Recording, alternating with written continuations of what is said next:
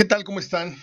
Buenos días, buenas tardes, buenas noches. A la hora que usted me haga el favor de escucharme, le mando un abrazo en este jueves 12 de agosto. Ya empezó el resbaladero del año, o sea, esto va rapidísimo. Siempre lo he dicho, el tobogán de cada año empieza en septiembre y ya para cuando, cuando, acordamos estamos en las posadas y las vacaciones de diciembre, que vámonos a Cancún y vamos a Tulum y la madre. Este, pero agosto va muy rápido. Eh, hoy es 12 y en las efemérides Hoy recordamos a don Mario Moreno Cantinflas, que naciera un año, un día como hoy, en el año 1911. Y, están muy breves, pero muy buenas las efemérides. Hoy cumpleaños Mark Knopfler, el guitarrista del extinto grupo Dire Straits, que es uno de mis eh, músicos favoritos, no por dos, tres canciones. Yo soy este gran consumidor de la música de Mark Knopfler. Eh, y otras eh, celebridades más, entre las que les puedo adelantar que un día como hoy nació el ya afinado actor John Cassell, que hizo nada más cinco películas, pero ¿qué cinco películas? Eh? La sacó del parque con las cinco películas que filmó, en las que no fue protagonista, pero ahí anduvo. Este, estamos hablando de del hermano aquel de, Al Pacino que, lo mata en El Padrino, ¿no? ¿Se acuerdan ustedes de aquel memorable personaje? Ahorita no me acuerdo el nombre del, personaje, pero es muy... Fredo, Fredo, ya me acordé, Fredo. Ahorita vamos a darnos un chapuzón por las cinco películas de John Cassell. Y algunas efemerías más. Bueno, pues Monterrey, vamos a entrar en el tema. Voy yo solo y hoy les tengo los pronósticos de Sergio Verdirame. La jornada arranca hoy con este, pues yo no sé cómo llamarlo esto, pero pues es el, el partido que, arranca la, fecha 4, que es San Luis Necaxa. Este, pues yo lo tengo que ver. No es cierto, hoy, hoy, hoy tengo que adelantar la, ida al súper, este, lavandería, súper y esto, y voy a regresar aquí a la casa como a las 10, 10 y media yo hago el súper ya muy noche. Llego raspando a la, lavandería unos 5 minutos antes de que cierren y de ahí me paso a, Walmart. Y por lo general hago el súper una hora, hora y media, porque lo hago muy despacito. Me gusta mucho disfrutar la ida al súper. Este, pero cuando hay mucha gente la hago muy rápido. este, pues mire, ayer jugó Monterrey con Cruz Azul la ida de la semifinal de la Conca Champions creo que la vimos todos, ¿no? Y, si no la vio, pues para eso estoy yo, para hacerle la reseña y algunos comentarios. Monterrey gana con un gol del Maxi Mesa. Monterrey y Cruz Azul estaban jugando ping pong los primeros 7, 8 minutos. Luego viene el, gol de Monterrey que no fue trabajado, es decir, no venía precedido de, de minutos de atingencia futbolística, futbolística y de pronto viene un centro de Charlie muy bueno y hay una mala salida del portero y lo agarra en el viaje, nada más peina la pelota al Maximeza y gol, ¿no? Luego de eso se vienen los mejores 15 minutos, tal vez 20 minutos de toda la era Javier Aguirre, de toda la era de, eh, en lo que lleva Javier Aguirre como este supuesto estratega del Monterrey. Digo supuesto porque a veces pareciera que no, parece que tiene una semana. Monterrey jugó por nota, difícilmente en esos, globalmente ya eh, encerrando todos los minutos del partido, en esos, en esos 45 minutos, sumando los 20 del primer tiempo y otros 10, 15 del segundo, difícilmente hay un jugador de los titulares que no haya alcanzado el 8, 8 y medio de calificación. Jugaron muy bien. Gallardo, Estefan Medina, Maxi Mesa. Eh, Funes Mori, bueno, pues no anduvo errático, más bien el portero de Cruz Azul anduvo muy bien, luego del error que cometió en el gol. Le saca por ahí un cabezazo de, póster, ¿no? O sea, con las yemas de los dedos, la apenas la lanza por encima del larguero. y se le siguen negando, parece una maldición, parece que, que, que Suazo está haciendo ahí un camuco, alguna cosa de magia, de magia negra para que no le rompa el récord Funes Mori, pero a lo que voy es a que Monterrey eh, ya asomó un perfil que me da mucho gusto porque de la media cancha para atrás, es decir, los contenciones, la defensa y el portero, que todavía sigue, me, sigue medio quedando a deber, o sea, no lo he visto, no lo he visto, y lo que he visto no me ha gustado, pero bueno, no voy a, crucificarlo todavía. A lo mejor se está apenas asentando, adecuando al balón, a la cancha, como cuando uno se, cambia de casa y tú, a ver, a ver, ¿dónde está el puesto de las tortillas? ¿Dónde está oxo por acá? Apenas te estás acomodando, ¿no? Este, y así siento yo que está Andrada. Eh, el problema de Monterrey es de la cintura para arriba. Hay generación, ayer hubo bastante generación, creo que fueron 14 disparos, 14 llegadas este, eh, y no hubo más que un gol, y el gol fue un regalo de Cruz Azul. Yo sí lo voy a decir, hay otros ahí que hablaron este, post partido, durante el partido, y no se atrevieron a decir que Monterrey ganó. Sí, jugó muy bien, pero ganan gracias a un error del portero, porque luego de eso, en sus mejores momentos, Monterrey no fue capaz de fabricar la del segundo tanto. ¿Sí? Entonces, el día que le pegue este, este engrudo a, Javier Aguirre, ojalá y no se le despegue la zona defensiva, porque ahorita ya está sólido el aparato defensivo, ¿sí? Celso está convertido en un, en un jugadorazo desde hace mucho tiempo, es un jugador del, que poco se habla, pero está eh, eh, en un nivel que a lo mejor no lo mencionan los nacionales, ¿no? Los del micrófono, ya sabe usted que tienen sus consentidos, ¿no? Este, pero yo creo que están en la terna de los seguramente mejores tapones. Charlie volvió, recuperó la memoria en los Juegos Olímpicos y ayer lo vimos como en sus mejores momentos allá por el Mundial de Clubes. Y no es chiflarlo, no es simplemente decir lo justo. Le hemos tirado a Monterrey no tirado, le hemos criticado a Monterrey y a Javier Aguirre porque no ha dado el do de pecho. Y ayer ganó sin dar el do de pecho, pero jugando por momentos muy bien. ¿Qué es dar el do de pecho? Ayer a Cruz Azul se le debe haber ganado 3 a 0. Y por ahí si, si casca Cruz Azul el error defensivo, se resbala Estefan Medina y el cabecita trata de bombear, pero sale por un lado. ayer aquello debió haber quedado 3 a 1 fácil pero no hay pegada. Este, Duan Vergara es un buen jugador, medio tribunero, pero buen jugador y está apenas eh, haciendo pretemporada en, en, juegos oficiales. ¿Por qué? Porque el tipo se desfonda a los 45 minutos, jugó pasado y ahora ah, aguantó otro poquito más.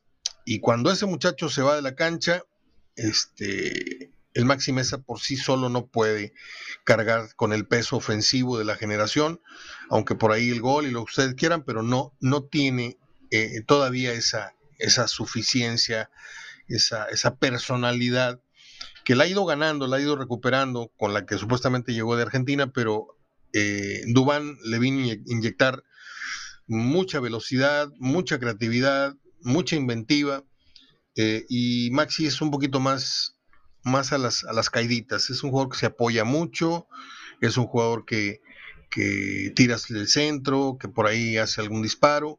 Pero este muchacho Dubán llegó prendiendo, prendiendo este, la mecha, ¿no? Y se nota cuando se va de la cancha, Monterrey se queda huérfano en la ofensiva. Cuando esto pasó, yo le puse un mensaje a Verdirame, estaba él en la crónica, le dije, ¿sabes qué? Monterrey tempranito va a cerrar el partido porque, y así fue, porque los últimos minutos, para no variar, eh, vuelve a haber eh, apremio, vuelve a haber mucho apuro eh, defensivamente y por ahí Cruz Azul creo que tampoco fue la gran cosa, ¿eh? creo que Cruz Azul ya pasó la euforia, sí es un contendiente nato al, al título, no me está gustando lo último que he visto en los últimos partidos, pero una cosa es una cosa y otra es el regreso. El regreso Cruz Azul lo va a jugar en casa, no sé si con gente, sin gente, pero este, pues yo estoy temiendo que Monterrey, lejos de ir por el segundo, vaya a cuidar el gol. No sé por qué tengo esa horrible corazonada. Si no es así, me disculpo al otro día y digo, sí, qué bien, me equivoqué, fueron por el primer gol y lo anotaron y pusieron de cabeza a Cruz Azul, porque eso los obligaría eh, a meter tres goles. ¿sí? No se necesita ser un experto para saber y entender esto. Eh, podría yo decirles que es una, una actuación prometedora de Monterrey. No puedo decirles que fue una actuación redonda, porque redondo hubiera sido capitalizar una o dos más que de las varias que se tuvieron. En calificación individual estuvieron muy altos todos, todos son todos. Este, Funes Mori por ahí tal vez el 8, pero de ahí en adelante, este, ya les dije, ¿no? Este, Doban, ocho y medio, Estefan 9, eh, Gallardo 9. Ah, sí, el, que siempre saca 6 es, es, Jansen, ¿eh? Ese nada más entra a investir, entra a empinar al primer, al primer defensa que le, que le toque, este, y entra a hacer gestos como diciendo, ching, la fallé, pero ahorita la meto. A mí ese, ese, ese holandés me parece uno de los fraudes y estoy hablando costo-beneficio, más grandes que se han cometido en la era moderna del Monterrey. Y mire que han venido a robar y se han robado algunos de cuello blanco, se han robado mucho dinero trayendo muchos bultos, pero esto de Janssen es, es descomunal. El día que quieran les vuelvo a dar el dato de los millones de pesos con los que se va a ir Janssen una vez cumplido su contrato. 290 y tantos millones de pesos se va a echar a la bolsa. Y el tipo es fecha que no es capaz de hacerte un partido de dos goles y menos un triplete. ¿eh? Y dijeras tú, es que va llegando, güey, no, ya tiene aquí año y medio, dos años, no sé. Este, y a mí esa, esa onda me, me, me, desespera mucho ese tema porque, aunque no es mi lana ni pago por ir a verlo, este, sí siento que a la gente le están vendiendo espejitos él sobre todo, con, con, el tema de, ah, cómo corre, ah, cómo mete, ah, cómo grita y ordena cuando entra a la cancha, pero no tiene efectividad. No tiene tiro, un tiro sólido de media distancia. Todos los tiros que le he visto son machucados, son a ras de pasto y van haciendo patitos. Eh, no tiene remate de cabeza. Mm, otra vez no tiene disparo de media distancia. Un europeo por lo general le, sabe pegar de media distancia. Eh, por velocidad no le va a ganar a nadie sí tiene un, sprint importante, pero no es a la larga veloz.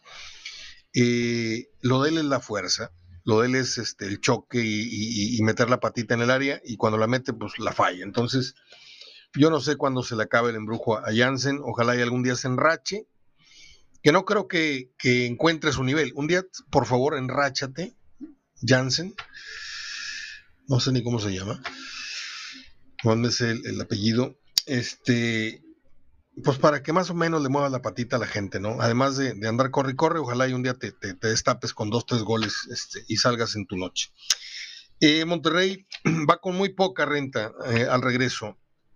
Y ya dije hace un momento, ojalá y las circunstancias no inclinen a Javier Aguirre a aportarse como alguna vez Alonso en una semifinal precisamente contra Cruz Azul en el Estadio Azteca, que dio lástima. Y ojalá y pues no los traigan como canica en lavadero, como fue el caso de la final, que ganó Monterrey eh, a final de cuentas, pero que de milagro los primeros 20 minutos con Mohamed allá eh, en el Estadio Azteca no les clavaron tres o cuatro, los traían como calcetín iba a decir como calzón de, ya sabe usted. Este, para eso Monterrey necesita, si no pegar primero, necesita preocupar a Cruz Azul, necesita eh, mostrarle tantito las armas y no mandarle de inmediato el mensaje de, pues a ver, échate, échate para acá y, y, dame espacios y a ver cómo le... No, Monterrey no debe de negociar y arrancar negociando con el marcador que obtuvo anoche. Ese es mi muy eh, austero y, humilde eh, opinión presagio, de lo que yo no quiero que pase. Bueno, presagio no es porque no quiero que pase, pero en el fondo digo yo, si Monterrey se arrana, Cruz Azul le va a hacer uno, le va a hacer dos y hasta tres y cuatro, ¿eh? Acuérdense de mí, si Monterrey se empieza a intimidar y empieza o sale desde ya con, con la idea, a lo mejor no dada por Aguirre, porque luego dicen que los jugadores son los que toman decisiones. A lo mejor los mismos jugadores empiezan a currucar ahí entre ellos y, a poltronar y, vamos a cuidar el golecito y, y en un córner o en una pelota parada hacemos el segundo, pero si le dan la media cancha y si le dan facilidades, cosa que usted y yo sabemos perfectamente, hemos visto muchos partidos de fútbol usted y yo. Sabemos perfectamente que este juego es psicológico primero y después físico. Si psicológicamente Cruz Azul se pone arriba de Rayados, ¿sí? Ya bailó Berta, o sea, vamos a ver si Aguirre, el canchero, el tribunero Javier Aguirre, este, desde la banca le grita a sus jugadores, los, los, los, este, los anima a que no se, no se vayan a, ir este, perpetrando o perpetrando atrás, o echándose para atrás, pues. 1-0. Pumas avanzó en esta liga molera en la que Tigres fue deliberadamente eh, eliminado. A mí nadie me quita la idea de que Tigres fue a entregar ese, ese partido desde la alineación y desde ciertas actitudes. Mm, Pumas avanzó, empató un 1 con el New York City, no sé qué, y en penales ganó. Este, hoy juega el América contra el Philadelphia. Yo creo que tiene que ganar el América. Al que ya se le está descomponiendo la cara es a, Solari. Lo veo cada vez más, más, más vende humo en las ruedas de prensa y cada vez se le desencaja más el rostro cuando le cuestionan eh, el hecho de que el América pues puede ganar lo que sea, pero pues no divierte. No me hagan de cuenta que le pusieron un cohete, ya sabe usted dónde. Ayer en la rueda de prensa eh, que estuvieron transmitiendo los medios capitalinos por la noche, pues se vio a un, a un entrenador de América que quiere mostrarse muy, muy, así, muy, como que muy sereno, como que estoy en control de todo, pero por dentro eh, yo siento que trae ansiedad. Ya empezó a sentir la crítica. No hay una cosa más mentirosa que ningún entrenador te diga eh, cuando usted escuche que alguien dice, yo no leo, yo no oigo, yo no nada, es mentira. Es mentira. Lo primero que hace un entrenador, lo primero que hace un, bueno, los jugadores por obvias razones, ¿no? Se levantan viendo a ver quién les puso corazoncitos y quién les puso este, una porra ahí, este, ya sabe, ¿no? Y una que otra mentada de madre. Pero el entrenador es el que se desmarca de eso. No, yo no, realmente no le hago caso. Yo no, es más, no tengo ni Facebook, no tengo ni, ni Instagram, dijo ayer. Este, no se, haga, no se haga tarugo. Para eso hay un jefe de prensa que te da un chorizo ahí de diarios. Este, yo, yo, yo he visto cómo le, le entregaban a tal y cual entrenadores así este, los periódicos deportivos tejidos así con hilo y los engarzaban todos, las páginas deportivas y sobre todo en donde se habla del equipo y los editoriales, lo que dicen las supuestas mentes más brillantes del fútbol de cada, de cada diario, este, para saber la opinión, cómo, cómo se está manejando la opinión pública de tu equipo y de tu persona. Entonces que no venga Solari a, vender ese humito y, y, no, yo lo lamento mucho, pero no tengo, no, no sigo las redes, no sé, no sé cuánto. Pero bueno, este. Déjame ver cuánto tiempo llevo, porque vamos con Sergio Valdirame en el tema de, las, eh, de los pronósticos, en los que yo también me, me apunto ahí a la hora de estar hablando con él. Hoy es un día saliéndome totalmente de efemérides, saliéndome totalmente de fútbol, es un día para los beisboleros muy importante, porque hoy se había pospuesto del año pasado para hoy eh, el famoso Partido de los Sueños, en el Parque de los Sueños. ¿Se acuerda de aquella película que es maravillosa? De lo poco bueno que yo le puedo reconocer a, a Kevin Costner, es eh, de, Dreamfields, algo así se llamó, ¿no? El campo de los sueños. No sé si, si es literal la traducción o se llamó de otra manera, pero una película fantástica en donde de la nada se crea un, campo de béisbol y empiezan a salir de los espíritus de los grandes peloteros, empiezan a salir de los maizales en una cosa, una cosa mágica. Yo no soy, o soy muy poco beisbolero. Hace muchos años cubría yo béisbol. Fui, me puedo apreciar de que fui un gran amigo de Aurelio Rodríguez, que en paz descanse, y de Darryl Motley, y de Omar Sánchez, y ¿cómo se llamaba? El, el primera base. Este, y de Germán Rivera y de todos aquellos campeones del, 91. Y, y, mi papá me llevaba al béisbol, para aquellos que piensan que estoy echando mentiras, mi papá me llevaba a ver eh, a los sultanes al viejo parque de Cuauhtémoc y Famosa, me tocó ver jugar a Héctor Espino, me tocó ver jugar a Goyito Ortiz, papá, me tocó ver a, Luis Peñalver, me tocó ver ya más adelante a, al Babo Castillo, que fue el que le enseñó el, screwball a, Valenzuela. Eh, me bebí enterita la carrera de Arturo González. O sea, no hablo de béisbol no porque no sepa, sino porque mi oficio es otro, escogí este. Pero hubo un tiempo que tenía ahí un programa que se llamaba Núcleo Deportes, en el que sí tenía que hablar de, automovilismo, de béisbol, de toros, de esto, del otro. De toros muy poco, ¿eh? ¿eh? Y ya no sé ni por qué estaba yo diciendo esto. Este. Ah, en béisbol. Este, hoy se juega en, Iowa el partido entre los Yankees y los White Sox en el mismo lugar donde se filmó la película, nada más que se tuvo que después de muchos años, la película fue que en el 80, casi no, el 89 fue. Este, y se construyó un estadio para 8 mil personas con un costo de 5 millones de dólares, nada más para el partido de hoy. ¿Sí? Eh, entre los Yankees, repito, y las medias blancas de Chicago. Le digo una cosa, este partido fue el primero que yo vi de grandes ligas en toda mi vida. Me llevó mi finado eh, tío eh, Humberto, yo estaba en Chicago, ya le conté, iba yo al concierto de, de, Led Zeppelin y, y, se murió Bonham, y bueno, ni modo, me tocó ver un juegazo me tocó ver un partido suspendido por lluvia, me tocó ver cómo dijeron, eh, en 42 minutos más se reanuda el partido porque se va a abrir el cielo y se acabó la lluvia. Y yo, ay, ¿a poco? Y mi tío, sí, Maito, era, era medio así, medio pocho mi tío. Sí, Maito, aquí el, Weather Channel, eh, don't make mistakes, mistakes, mistakes. O sea, quiso decir errores, mistakes. Y yo, ah, yo tenía, ¿qué? 19 años.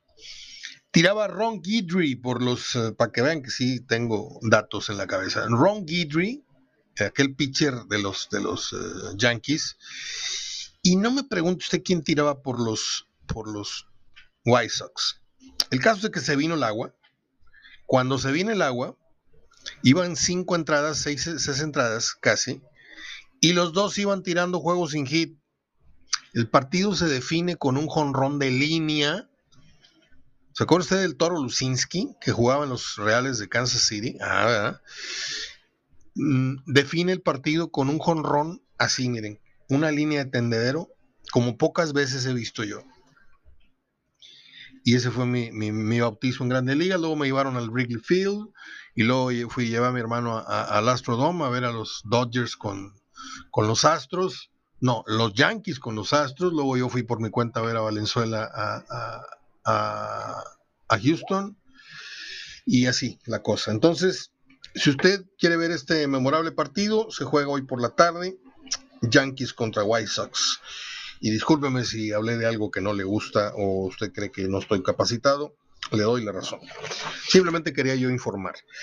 Bueno, vamos con Sergio Verdirame, y su servilleta a la sección de los pronósticos de la jornada 4 que, ya le adelanté. Hoy arranca con el partidazo entre San Luis y Necax. No, no me voy a burlar porque luego salen juegazos, ¿eh? Últimamente eh, me ha salido el, el, tiro por la culata porque me he burlado de juegos de Mazatlán y de acá y de allá y de repente salen buenos juegos, ¿eh? Al menos el torneo pasado así fue. Ojalá y así sea el caso de hoy. No lo voy a ver, lo voy a ver en repetición. Voy a ver los resúmenes estos de los programas nocturnos, son a las 11. A esa hora ya estoy de vuelta de mis eh, de regreso de mis vueltas del, súper y esto. Y si usted ve que me estoy atropellando mucho al hablar, es porque ando parado de las 5 de la mañana. Me paré a caminar, se me fue el sueño, una ansiedad, una cosa, un problemita que traemos.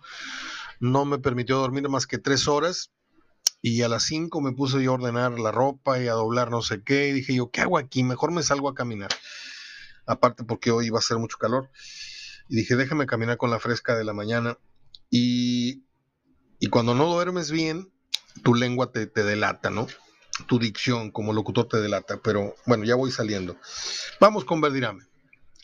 Ya fue mucho rollo. Vamos a los pronósticos, a ver si está usted o no de acuerdo conmigo o con Verdirame y hay que meterle. Yo esta semana, al ratito, voy a meterle en ventanilla dos boletitos de 100 pesos, uno de puros empates, dos con dos empates y déjame checar. Aquí tengo mi boletito ya en, borrador. Voy con dos empates, no le voy a decir cuáles, porque tengo marcados cinco. Ahorita va a escuchar usted la grabación. Y voy con dos, uh, dos empates y dos locales. Y en el otro puros, puros empates. Le pego porque le pego, ¿eh? Yo nada más le digo. Le pego porque le pego. Vamos con Verdirame.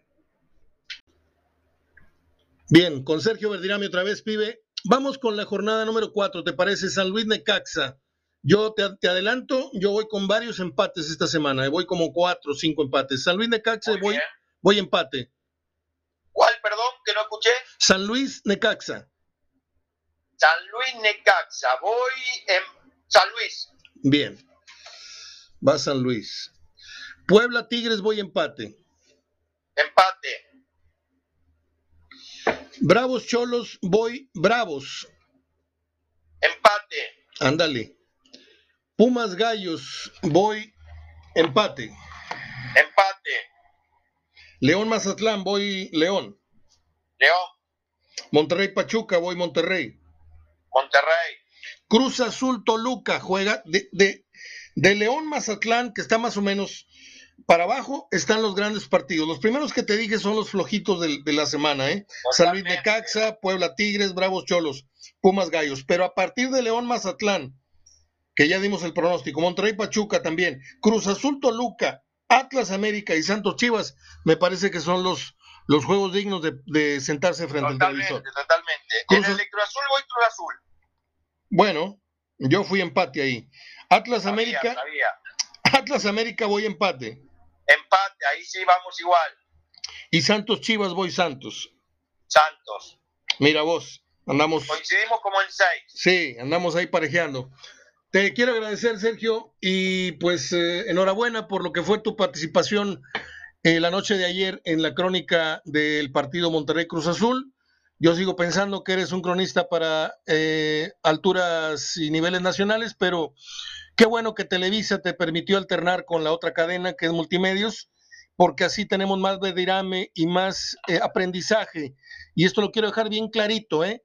Hay comentaristas y hay exjugadores que están ahí pues nada más por la fama y el cartel. Tú estás por lo que fuiste, por lo que se te quiere en la ciudad, pero, pero, aparte, analizas y aportas mucho para los que tenemos orejas y queremos aprender de fútbol. Y yo con tantos años en esto, todos los días aprendo de lo que dices de fútbol. Te mando un abrazo. Muchas gracias.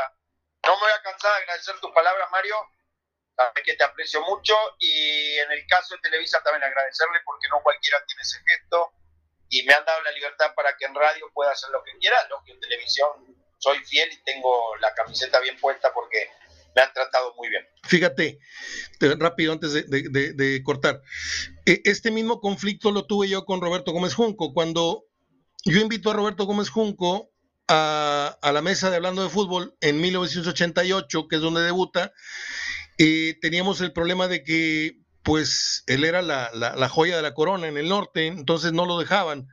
Entonces ahí más o menos negociamos y, y dijimos que no se interponían los intereses de la televisora con los del canal, los del periódico, y lo dejaron. Y luego cuando accede conmigo a, hacer radio los lunes, pues también fue una negociación muy dura porque pues no lo dejaban y había un celo tremendo y, y, y puedo salir contigo, pero nada más cinco minutos. Terminó conmigo una hora lunes y viernes y luego le di un programa a él solito a las tres de la tarde, fútbol de primera. Y hoy me da mucho gusto que tú estés también abriendo 20, 25, 30 años después de lo que lo hice con Roberto, estás abriendo una nueva brecha en cuanto a criterio, porque antes las cadenas de medios de comunicación mm, eran celosas de sus elementos y no permitían alternancia. Y hoy tú estás entre dos cadenas que aparentemente son mucha competencia y son muy odiadas entre sí, pues hoy están hermanadas prestándose a un crack como tú para que esté en la noche en televisión y en la, y la mediodía en el radio. Y a mí eso, te digo, me da mucho gusto porque los que salimos ganando somos los escuchas y los televidentes. Te mando un, gran abrazo, pibe. Un fuerte abrazo y tuviste muy buen ojo ahí con, el gran Roberto. Abrazo. Abrazo, hasta, hasta la próxima semana. Abrazo. Chao. Sergio Ariel Verdirame, el día de hoy con ustedes. Bueno, me cayó mi agenda al piso. Les contaba yo al principio que las efemérides están breves pero muy interesantes porque un día como hoy nació don Mario Moreno Cantinflas. No hizo tantas películas como muchos piensan, poquito más de 50. Eh, el mismo fenómeno que, que con Tintán eh, ocurrió con Cantinflas, creo, creo yo, es a título muy personal, a menos que usted me diga que la película de Por mis pistolas o, El Barrendero fueron mejores que Un día con el diablo, Águila o Sol todo eso. Para mí la, época primera e intermedia de Cantinflas fue mucho mejor que, sus últimos filmes que ya fueron a color. Y le digo, un fenómeno que se repitió con, con Tintán. Eh, me toca en suerte ir a un América Guadalajara en el Estadio Azteca, que fue precisamente el debut de Raúl Orbañanos, eh, su primera crónica eh, en Televisa, allá por los años 90, ¿no? Este, ¿En qué año muere Cantinflas? Como muere como en el 90 y... A ver, déjenme ver, yo entré a Núcleo Radio Monterrey en 90 y empezaron las coberturas en el 91. Debe haber sido este, por ahí de se murió en el 93, ya me acordé. Ese año debuté como padre. Y murió, ahora le voy a decir, porque ya, ya se me vino el recuerdo. Murió, porque la tengo asociada a la fecha con una canción de José José. Murió el 20 de abril, porque José José cantaba y me estarás llamando cada 20 de abril y dirán que no, que no hay. Eh". Y se me grabó, dije yo, no se me puede olvidar esta fecha, 93, 20 de abril. Eh, me llevó mi padre al cine Montoya. No se me olvida. No es cierto, no fue el Montoya. Me llevó a un cine grandote, no me acuerdo si fue el cine Juárez o el cine Monterrey. Tenían una pantalla de aquí a Semana Santa, o sea, estaba larga, larga la, y me llevó a ver La Vuelta al Mundo en 80 días, que es que una película de alto calibre porque salía con David Niven y era la película que había hecho internacional. Más aburrida la película. Y lo que menos fue Cantinflas en esa película fue Cantinflas en cuanto al humor. El personaje ahí estuvo, pero no me gustó. Me gusta, ahí está el detalle, me gusta el Gendarme desconocido, me gusta Águila al Sol, me gusta Un día con el diablo, me gusta muchas películas de Cantinflas, realmente, este, me, me, doblo de la risa viendo videos de él en YouTube, no pocas veces, ¿eh? Una vez al mes, por lo pronto, yo paso a recordar a Cantinflas. Me gusta mucho pero no me gusta este, verlo ahí moviendo la cola con una, escoba en la, en, la, en la, calle, se me hace muy, muy, muy decadente ya ese, ese. Y aparte muy, muy, este, como que se tomó muy en serio el papel este de denunciar al político y el querer cambiar al país desde una película. O sea, está bien el discurso en una o dos, en dos películas, pero ya lo hizo en el, en el diputado y lo hizo no sé qué y lo repitió el mismo discurso. Y de las únicas películas a color que yo puedo decir que me gustaron fue por mis pistolas. Es así, es un peliculón muy divertido. Cuando purga a todos y sale ahí a darse balazos y los pantalones se le están cayendo. Y se está peleando a balazos con Carlos Cardán, que era amigo de mi padre, que era de Torreón. Mi papá era de La Laguna también. Y cada que había una película de Carlos Cardán en el cine, me decía, vamos a ver a mi cuata al cine. Este. Luego le digo quién es Carlos Cardán por si usted no, no lo tiene ubicado, es el policía que toca la puerta en rojo amanecer y abre, abre, abre Bonilla o abre el abuelo y se para un soldado así, pero bien mal encarado. Bueno, en la vida real era igual. un día me habla mi papá, me dice, vente, como siempre les digo a ustedes, vente, estoy en la encina con un amigo, quiero que lo conozcas, este es un actor. Y cuando lo vi me asusté, dije, pues es el mismo de la película, igual que con el otro Drácula, el amigo de él, ¿cómo se llamaba el, primer vampiro mexicano? Este, bueno, Carlos Cardán. Eh, me toca en suerte ir al Estadio Azteca porque había muerto dos o tres días antes don Mario Moreno Cantinflas. Y no se me olvida la tremenda ovación de un minuto, ahí sí fue un minuto de aplausos como debía ser. Nada de que la porra, la monumental ahí canta, no, todo el estadio azteca aplaudiendo. Bueno, y sí está grabando esta, esta cosa, porque luego resulta que estoy hablando y no. Hablemos de John Cassell. Murió un 12 de marzo, ese día cumpleaños Fernando Garza Ochoa ¿Se acuerda usted del trombón de Wichiban? Nuestro gran amigo y, mi jefe en difusión cultural, Fernando Garza Ochoa. 12 de marzo. Muere un 12 de marzo del 78 John Cassell. Si mal no recuerdo, muere de una cuestión cáncer, una cosa así. Pero él hizo solamente cinco películas, como le dije. Nada más cinco. Pero ahí le van. Si usted es cinéfilo, no le voy a tener ni que explicar la, el calibre de películas que hizo este hombre. Eh, salió en los dos, en los dos padrinos, el uno y dos, haciendo el, memorable papel del hermano medio tarugo, medio quiso pasarse de vivo con, con y, eh, hermano mayor aparte, Fredo, que es ejecutado una madrugada, una mañana, este, sobre pretexto de ir a pescar con, con uno de los, de los matones ahí de... Está muy buena la historia, realmente yo soy muy fan del padrino. Salen los dos padrinos. Sale en una película muy aburrida, pero muy interesante, se llama La Conversación, ¿sí? De espionaje. Sale en Tarde de Perros, aquella película del asalto al banco de Pacino, otra vez, y de él, en donde escandalizan con el tema gay. Que resulta ser de que, bueno, a lo mejor no le, no le cuento, si no la ha visto, pues, ¿para qué se la revelo, no?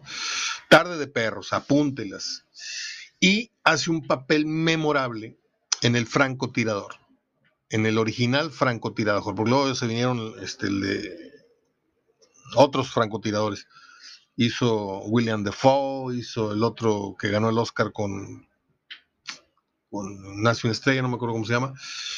Pero el, original Deer Hunter es con Robert De Niro, con Meryl Streep, eh, un actor que se llamaba Zunza, y con este hombre que era realmente singular, porque era un tipo desgarbado, un tipo medio calvo, con el pelo largo, este, que fue el gran amor de Meryl Streep. El gran amor de Meryl Streep se llamó precisamente John Cassell. Esas cinco fueron las películas. La conversación tarde de perros, El franco tirador, que le he visto 27 veces. Me encanta esa película. La pongo como si fuera un disco de José José. La pongo así. Me encanta. Me sé los diálogos, me sé todas las secuencias, me sé las escenas, todo.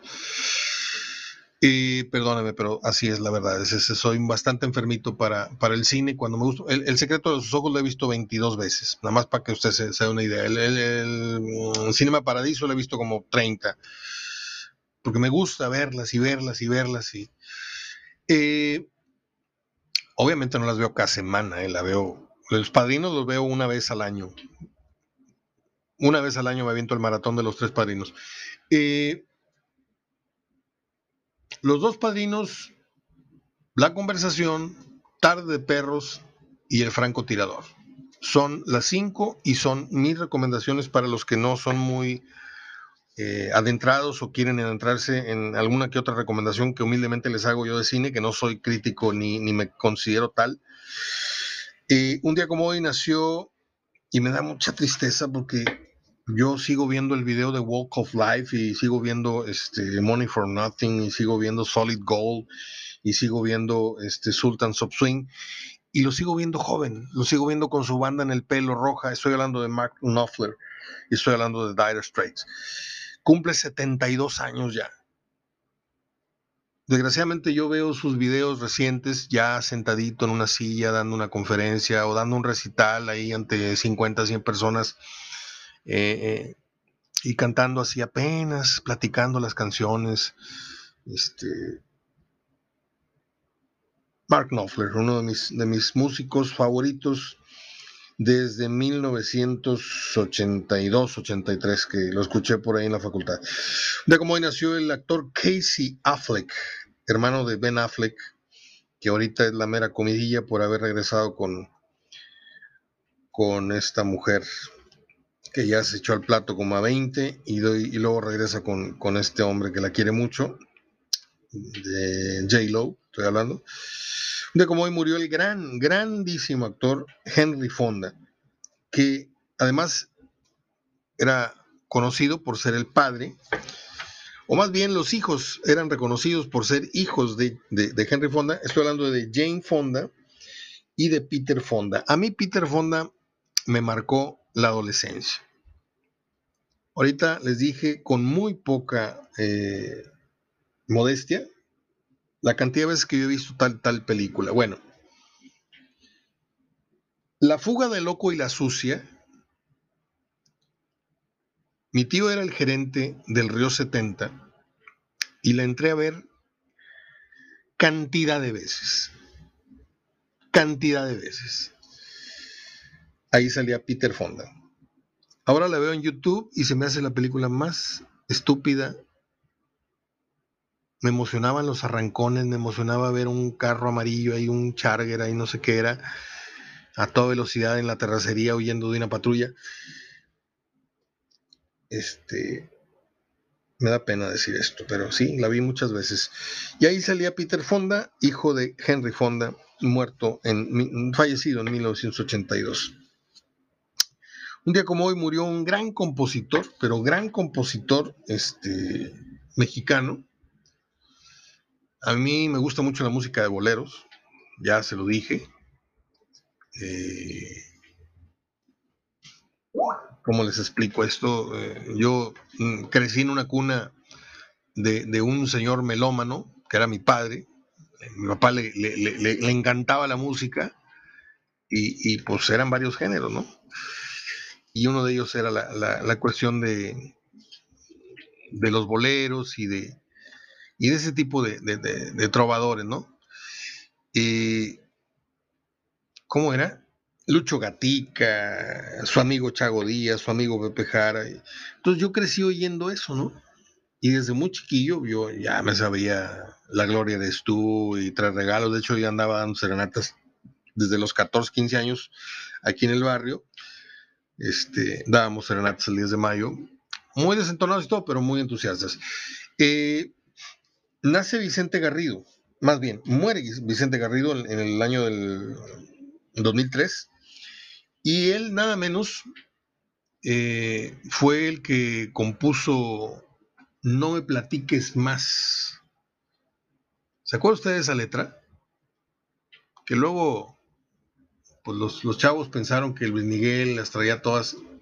No era de Luis Miguel, y este Mía y todos aquellos, no eran de él, eran de Manzanero, que es para mí el mejor compositor, diez veces mejor que Juan Gabriel. Aquella de No me platiques más, cierro los ojos y les digo, no me platiques más. Lo que debió pasar antes de conocernos, sé que has tenido horas felices aún sin estar conmigo. No quiero ya saber qué pudo suceder en todos estos años que tú has vivido con otras gentes lejos de mi cariño. Me la sé como una especie de, poema, ¿eh? pues no, me da pena cantar. Te quiero tanto que me encelo hasta de lo que no hasta de lo que pudo ser. Y me figuro que es por eso que yo vivo tan intranquilo. No me platiques más, ya déjame imaginar que no existe el pasado y que nacimos el mismo instante en que nos conocimos. ya. Una de las mejores canciones que yo pueda recordar en mis primeros años en los que conocí el amor. Todos conocimos el amor por ahí en la secundaria, ¿no? Por, bueno, pues cuando mi primera novia me dijo, no, es que mi primer novio lo tuve, yo le dije, no, sabes que no quiero saber. Y cuando oí esa canción dije yo, qué bárbaro, sí es cierto. No me platiques más. Sé que has tenido horas felices aún y sin estar conmigo. Es la neta del planeta. Soy Mario Ortega. En este jueves de gloria, en este jueves venturoso, en este jueves de esperanza. ¿Cuál es la esperanza? La esperanza es que amanezcamos mañana sin el virus. Les voy a pedir permiso a todos ustedes para mañana ponerles el audio de muy breve, muy breve, pero muy útil, porque si algo yo pretendo acá es informar y orientar. Con los pronósticos, con esto, con cierta información, con ciertos puntos de vista. Pero también en el tema de la, de la, de la pandemia, yo me considero una persona que ha estado preocupado por, por orientar y por informar y por concientizar. Independientemente de que usted vea de la O que ya le dieron gasolina, se va a ir, este, eh, me voy a abstener de hacer comentarios. Este Samuel no, tiene el reemplazo, pero ya dijo que se va. Y qué bueno que se vaya, porque tiene que haber mejores o, gente más responsable que no dé mensajes ambiguos. Él dice, cuídate, cuídate, y anda en el restaurante ahí, este, eh, la foto aquella de, hace varios meses ahí, sin cubrebocas en, en el restaurante. Hay una conferencia muy breve, más bien, es un video de ocho minutos de un médico cubano que le va a decir lo que usted y yo ya sabemos hasta la mitad del video, ¿sí? Que hay más riesgo de contraer el virus en espacios cerrados que al aire libre.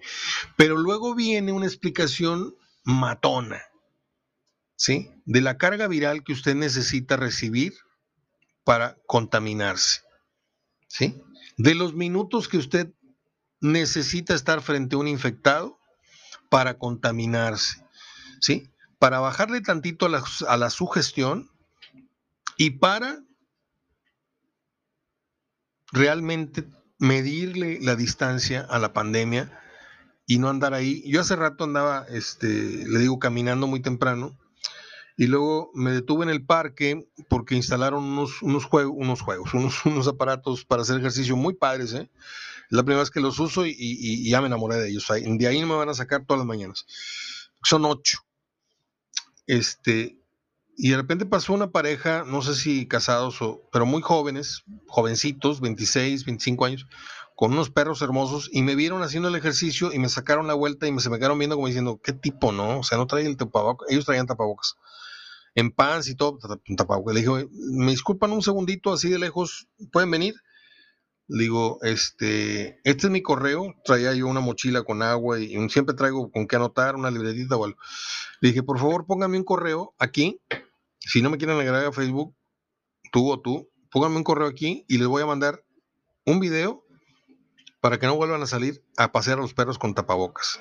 No es necesario, y menos a las 6 de la mañana, ¿eh? No, es que no le digo, yo, yo sé de lo que estoy hablando y me contestó el, correo hace rato. No, le agradezco mucho, licenciado, son muy jovencitos. Le agradezco mucho, bla, bla, bla, que equivocado. Entonces, ese audio yo se los quiero transmitir mañana porque es importantísimo. Y en año y medio, no sé cuánto lleva la pandemia, el señor de la O, que merece todo mi respeto como persona, como doctor, pero ni ha informado lo que ha tenido que informar, y el otro, igual que el otro señor de México, Gatel, se han contrapunteado a sí mismos, han dado mensajes y símbolos. Esto que le voy a dar yo es posta, como dicen los argentinos, es neta. Es de un galeno cubano. Y te viene diciendo cómo sí y cómo no. Y los porcentajes. Si tú andas sin tapabocas, haciendo ejercicio, dándole vueltas al parque a las 6, a las 7, a las 8 de la mañana, tienes un 90% de no riesgo de contagiarte. Así te pase un infectado de, COVID, mm, por el hecho de que pase frente a ti no te va a infectar. A menos de que te estornó en la cara, ya valiste gorro. Pero si andas ahí haciendo ejercicio, no va a pasar nada. Pero prefiero que usted lo escuche del galeno y no de mí, porque de mí puede sonar a una, a una cosa este, muy disparatada. No, ¿qué está diciendo, Mario? No, escúchelo de un médico. Por eso, si me permiten, mañana les voy a proyectar a los que no han visto este video en mi página ahí de cine, foto y no sé qué, les voy a proyectar a la gente del blog y a la gente de, de acá del HDF Radio el audio de este médico. Abrazo. Hasta mañana. Cuídese mucho. Adiós.